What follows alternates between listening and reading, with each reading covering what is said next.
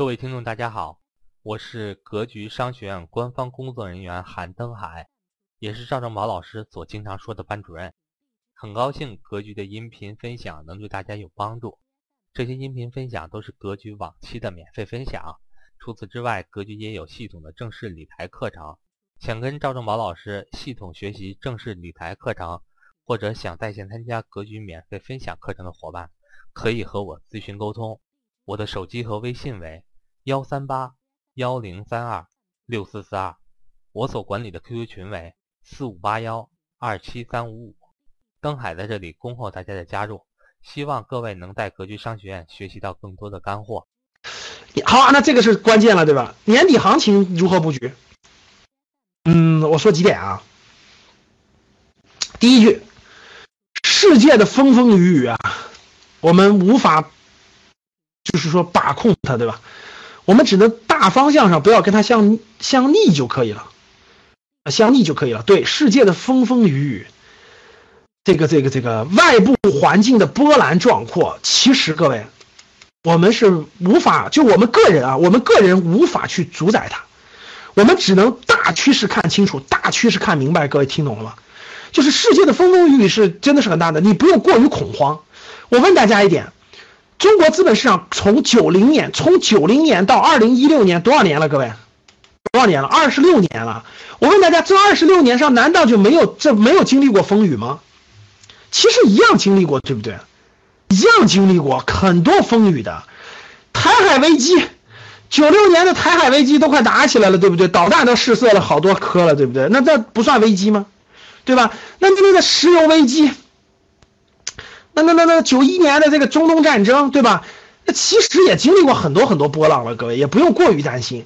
外部世界的波澜壮阔的变化，其实对国内肯定是有影响的。但是你就记住一句是一句话：我们做的投资其实还是立足于我们基础的，就是它会上下剧烈波动，但是你这个东西是什么样，它的本质其实还是决定了它的长远。发展的短期会受很多风雨的影响，但是长远它还是有它自己的逻辑的，就是你你所选择那个资产。所以我问大家，那你咱们从七八年，我我问大家，从七八年开始，你这个这个国内也经历过各种政治动荡，对不对？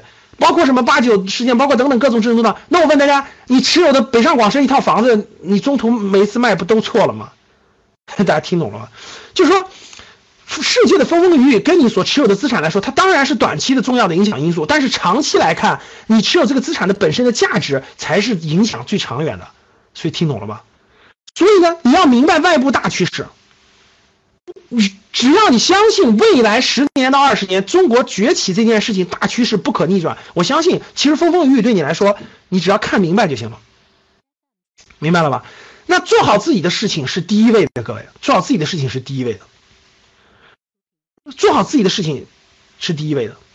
那那最近我认为我们自己的行情关注的重点在哪儿呢？第一个，养老金入市是非常非常值得我们密切关注的重大事件。这点大家能听懂吗？最近养老金选了二十三家公司做管理公司，知道的打一，不知道打二。格局的学员都都知道，因为。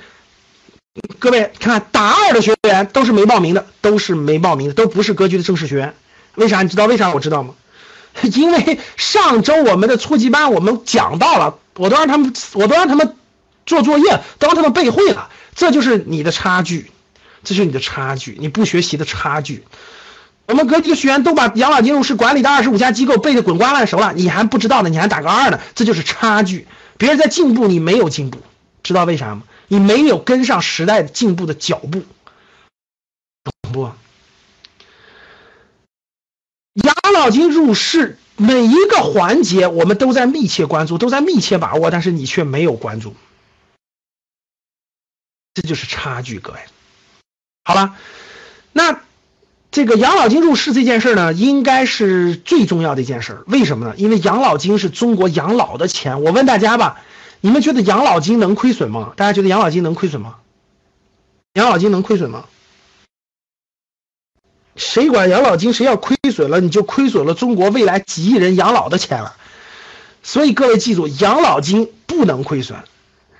就是哪怕它短期适当的浮亏没关系，但是长期绝对不能亏损。所以我问大家，养老金是总量是几万个亿，它虽然是分批分次入市的，我问大家，养老金入市是选在高点还是低点吧？那得了，那咱这么说了，养老金从六千点入市，五千点入市，那不可能啊！甭管它多少钱入，甭管它什么时候入，养老金入市一定是低点，它不敢是高点入。所以这个信号是非常非常重要的，所以这必须密切关注，不密切关注怎么能行呢？懂了吗？所以呢，这这是个大背景，这个是必须明白。所以说，最近一直走出来一个慢牛行情，跟这个是有巨大关系的，特别是蓝筹股先动，跟这个有巨大关系的。第二点就是最近的房产投资，各位啊，年底行情我们包括了所有的资产，各位，我们投资是买资产，不是只能买股票，很多东西的，债券股、债券股票、房产等等。房产投资现在适合不适合动？各位，房产投资不说原因了啊，你这个这个不易动，短期不易动，是我说的是房产投资啊，不是说自住啊，自住跟它有区别啊。任老师，我家自己要住，我还面临着很多问，我自己买，那你认真选择选时机的问题。但是我觉得最近不是一个时，不是一个特好的时机，所以呢，最近大家这个房产投资还是不要动，所以最近是不能动的啊，不宜这个盲目盲目，更不宜盲目借贷投资啊。啊，说最近我还要贷款买多大多大的，就是贷贷很多钱买房子做，而且是投资的，那最近绝对不是适宜的时间。我建议大家等等，啊，这个二零一七年三月份到四月份的时候，大概比现在经过过大概三四个月以后再做分析，就是我也不知道啥时候合适啊，我只能说再做分析。啊，短期内量价都在回落，我相信这这点大家看到了，短期内量价都在回落，对吧？短期内这个交易量和交易价格都在回落，都在回落，所以现在是一个观望，不能着急，不能着急。得做一个观望。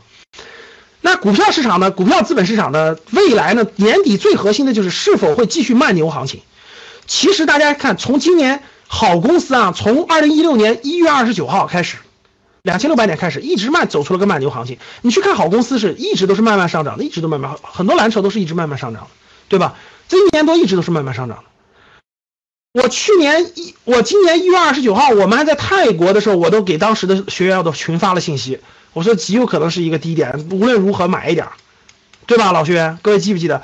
我一月二十九号我在泰国的，我拿那个网络，我在车上呢，我我就群发了信息，我说一月二十九号这天应该是个低点，无论如何买一点。你看现在来看，很多好公司一月二十九号都是最低点，啊，都是最低点。它那你未来是否能够继续这个慢牛行情呢？值得密切关注，各位，啊，值得密切关注，值得密切，值得密切关注。啊嗯，低估值的、低估值的高分红的好公司，我认为适当关注是是这个适当的啥是应该的。低估值高分红的好公司，我认为应该适当持有。我认为应该适当持有。现在肯定不适合满仓，现在肯定不适合满仓，也不适合太重。但是低估值高分红的好公司，应该适当持有一些是应该的。前提条件你不是借钱的，肯定是不能借钱的，对吧？好了，年底行情我们做了个梳理，做了个梳理，大家应该大家应该知道，每天不要掉的这个，每天不要掉的这个房产里，掉的股票里，掉的投资里，该干嘛干嘛去，啊，心态比技术技能重要啊，心态要调整好，心态要调整好。